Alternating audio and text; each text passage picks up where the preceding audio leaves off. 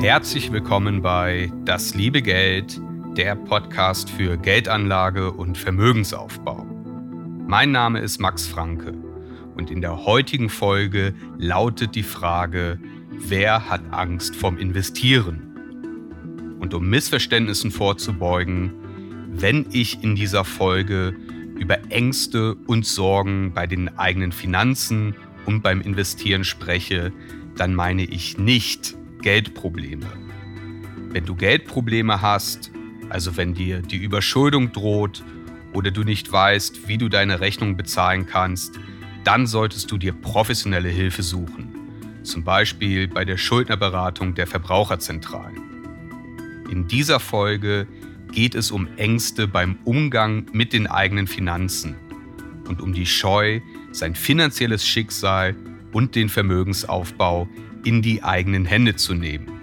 Ich spreche über häufige Gründe solcher Ängste und was du dagegen unternehmen kannst.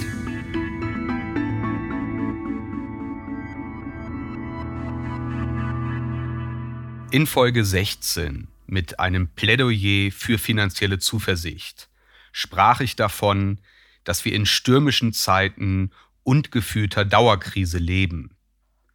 Das kann dazu führen, dass wir die Lage insgesamt eher negativ einschätzen. Wir neigen dazu, schlechte Informationen weitaus stärker zu beachten, als wir es mit positiven Informationen tun. Psychologen bezeichnen das als Negativity Bias. In diesem Zusammenhang ist auch Doom-Scrolling interessant. Das beschreibt den mitunter exzessiven Konsum schlechter Nachrichten, was laut Krankenkassen wie der AOK Ängste und negative Emotionen verursachen oder verstärken kann.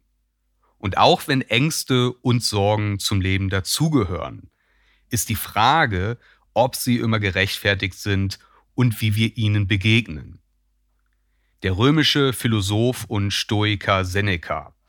Der sagte über unbegründete Ängste, dass wir öfter in der Fantasie als in der Wirklichkeit leiden. In einem Brief an einen Freund schrieb er, dass dieser nicht unglücklich sein solle, bevor die Krise kommt. Denn es könnte sein, dass die Gefahren, vor denen er sich fürchtet, ihn niemals treffen werden. Das Unglück sei wankelmütig. Vielleicht kommt es, vielleicht nicht. Und bis dahin sollte man sich auf die besseren Dinge konzentrieren. Auch viele Psychologen und Therapeuten sind der Meinung, dass wir uns mental immer wieder ins Hier und Jetzt zurückholen und nicht zu stark von unseren Fantasien bestimmen lassen sollten.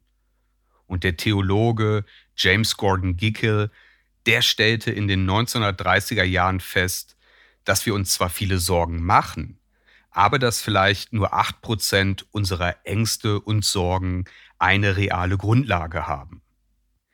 Geld ist ein vielfach emotional aufgeladenes Thema. Das zeigen Begriffe, die oft mit Geld assoziiert werden, wie Gier, Großzügigkeit, Besitz oder Status. Und es ist ein Thema, das viele Aspekte im alltäglichen Leben betrifft. Erkennt mein Chef meine Leistung?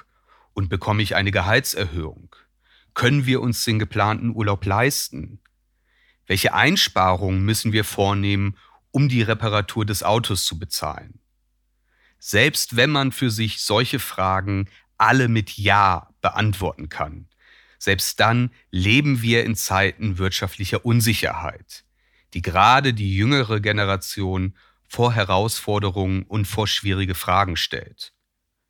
Und bei Geldfragen geht es in letzter Konsequenz auch oft um Fragen der eigenen Existenz, des eigenen Lebensentwurfs. Da lauern Ängste. Bezeichnend ist, dass die Ursachen vieler Beziehungskrisen in finanziellen Problemen begründet sind. Und der Kauf eines Eigenheims erscheint für immer mehr Menschen finanziell unerreichbar.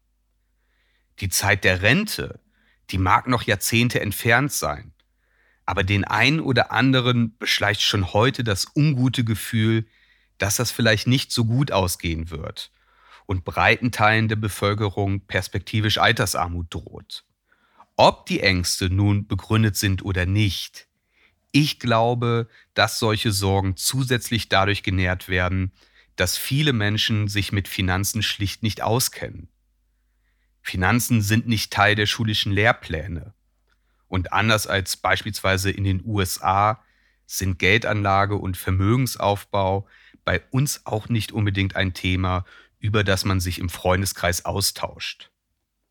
Wenn man dann erlebt, dass manche Dinge vielleicht nicht so wie geplant umgesetzt werden können, Stichwort Finanzierung des Eigenheims, wenn sich Skepsis breit macht, ob die Finanzierung im Alter durch den Staat nun wirklich abgesichert ist, dann ist die Sorge angesichts der grundsätzlichen Unwissenheit über Finanzen vielleicht noch größer. Und eine Möglichkeit, diesen Sorgen zu begegnen, wäre es, die eigenen Finanzen selbst in die Hand zu nehmen. Doch da lauert direkt die nächste Hürde. Unsicherheit bei den eigenen Finanzen, das ist eine Sache. Viele Menschen denken zudem, dass Investieren komplex und nur etwas für Profis ist. Dass man zum Investieren viel Wissen benötigt oder dass Investieren nur etwas für Menschen mit viel Geld ist. Investieren mag auf manche wie eine Raketenwissenschaft wirken. Dieses Image wird durch einige Protagonisten der Finanzwelt gepflegt, wie in Folge 5 über Autoritätsgläubigkeit besprochen. Also manche Finanzanalysten oder Influencer, die erwecken durch den übermäßigen Einsatz von Fachbegriffen oder kompliziert klingenden Abkürzungen, dadurch erwecken sie den Eindruck, dass sie in Wahrheit Zauberer sind und mit den ganz großen Weisheiten um sich werfen. Börse, Aktien, investieren. Das sind Dinge, die auf manche Menschen regelrecht einschüchternd wirken. Vielleicht sorgen sie sich, dass an der Börse viele Gefahren lauern, dass das eher ein Glücksspiel ist und man Geld verbrennt, oder dass Betrüger einen um die eigenen Ersparnisse bringen. Und wie bei der grundsätzlichen Beschäftigung mit Finanzen mag auch bei Fragen der Geldanlage und des Investierens Wissen bzw. Unwissen für viele Menschen ein wesentlicher Unsicherheitsfaktor sein. Infolgedessen investieren sie nicht, Vielleicht wird Geld angespart, was ja schon mal gut ist. Oft liegt es dann aber nur auf dem Konto rum. Dort liegt es ja sicher. Doch da wird das Geld im Laufe der Zeit von der Inflation regelrecht aufgefressen, anstatt eine Rendite zu erwirtschaften und sich zu vermehren. Durch stetiges Sparen vermehrt sich das Geld, aber durch die Inflation verliert es an Kaufkraft. Und indem nicht investiert wird, erwirtschaftet man keine Rendite und man lässt einen wichtigen Teil des Vermögensaufbaus sein. Und das entspricht über einen langen Zeitraum richtig viel Geld, wie in Folge 11 über die wunderbare Kraft des Zinseszins erläutert. Also das Nicht-Investieren erschwert das Erreichen finanzieller Ziele, wie den Kauf einer Immobilie oder den Vermögensaufbau als finanzielles Polster fürs Alter.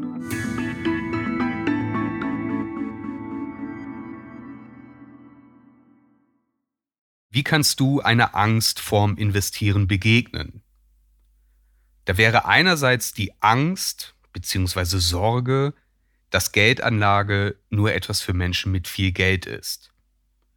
Dem kann entgegnet werden, dass man dank Online-Brokern und ETFs auch mit geringen Beträgen gut investieren kann.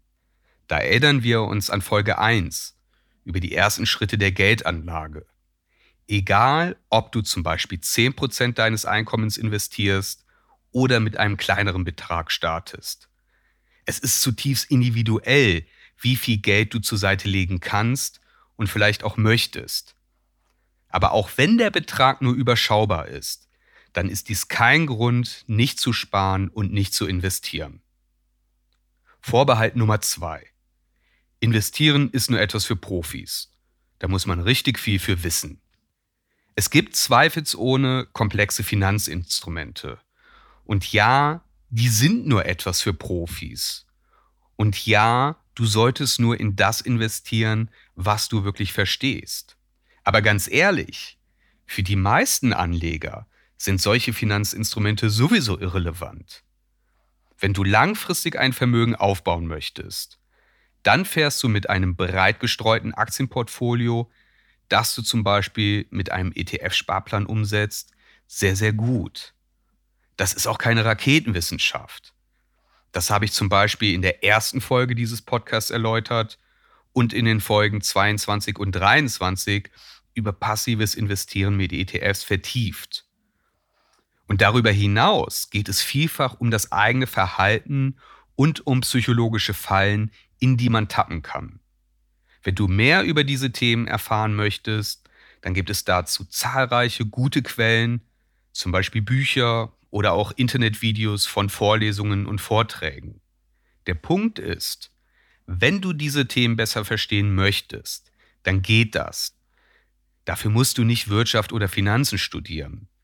Und interessanterweise ist Aktienanlage eine der wenigen Disziplinen, bei der Anfänger keine strukturellen Nachteile gegenüber Profis haben. Profi-Investoren müssen oft kurzfristig performen, was ironischerweise zu langfristig schlechteren Renditen führen kann. Als Privatanleger wiederum, da kannst du mit einem langen Zeithorizont ein breit gestreutes Portfolio ganz entspannt im Laufe der Zeit wachsen lassen.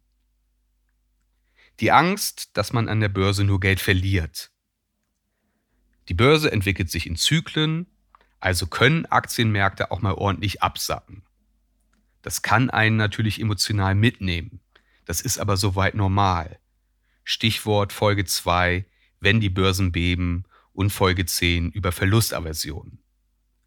Und da sollte man sich nicht von der immer wieder aufgeregten und meist sehr kurzfristigen Börsenberichterstattung verunsichern lassen.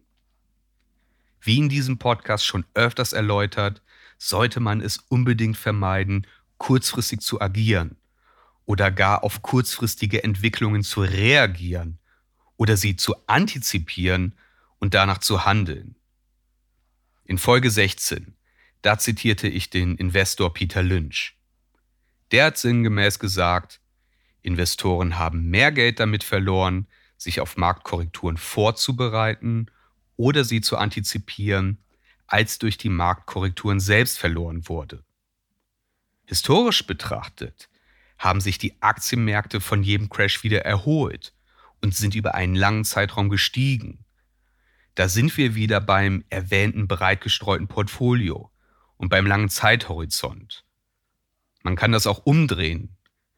Wenn du dein Geld nur auf dem Konto liegen lässt, wo es keine oder nur eine minimale Rendite erwirtschaftet, dann ist es nahezu garantiert, dass du mit Blick auf die Inflation langfristig Geld verlierst, beziehungsweise dass dein Erspartes an Kaufkraft einbüßt.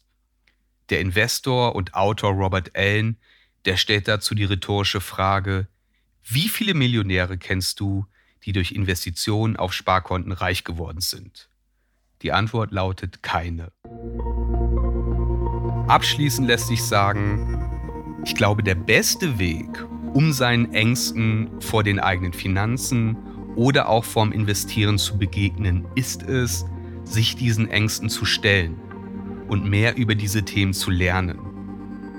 Die Beschäftigung mit den eigenen Finanzen ist eine Selbsterfahrung. Da lernst du viel über dich selbst, über deine Denkmuster, deine Emotionen, aber auch über deine Ziele. Mit einem besseren Verständnis deiner Finanzen und deiner selbst kannst du finanzielle Ziele definieren und einen Plan aufstellen, wie du diese erreichen willst. Das nimmt dir Ängste. Der beste Tag, um mit dem Vermögensaufbau zu beginnen, der war gestern. Der zweitbeste ist heute. Mit einem breit gestreuten Portfolio, zum Beispiel mit einem ETF-Sparplan, ist das Investieren gar nicht schwer und das benötigt nicht viel Geld.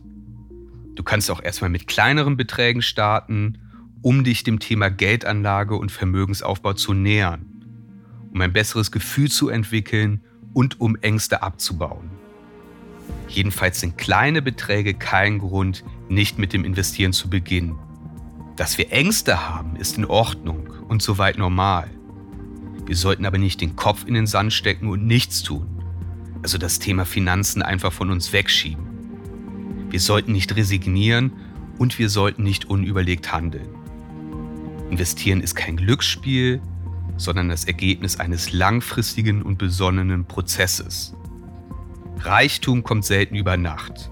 Vermögensaufbau geschieht langfristig. Mit einem nachhaltigen Budget, kontinuierlichem Sparen und einem breit gestreuten Portfolio ist die erfolgreiche Geldanlage planbar. Ängste und Sorgen wiederum können individuell unterschiedlich sein und nicht selten hängen sie mit unseren Lebensumständen zusammen. Stichwort Folge 26 über die Summe der Erfahrung.